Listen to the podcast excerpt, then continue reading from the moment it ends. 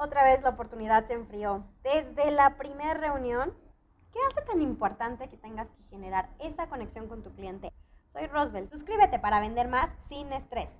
Cuando tú hablas con este cliente, quieres garantizar que se sienta como una persona, o sea, que es valorada. No es nada más un número, una transacción a la que tú quieres llegar porque estás pensando en qué es lo que a ti te va a traer esa persona.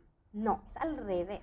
¿Qué es lo que tú también le estás dando que te va a permitir ir generando esa confianza? Y es enfocándote en cuál es la necesidad real, cuál es su problema en ese momento, que puede o no estar directamente ligado a tu servicio. ¿Por qué? Porque quieres ir generando autoridad y confianza para que todo lo que tú después digas no se eche nada más a saco roto, sino que tú efectivamente vas a ir generando mayor credibilidad y entonces las ventas se van a dar.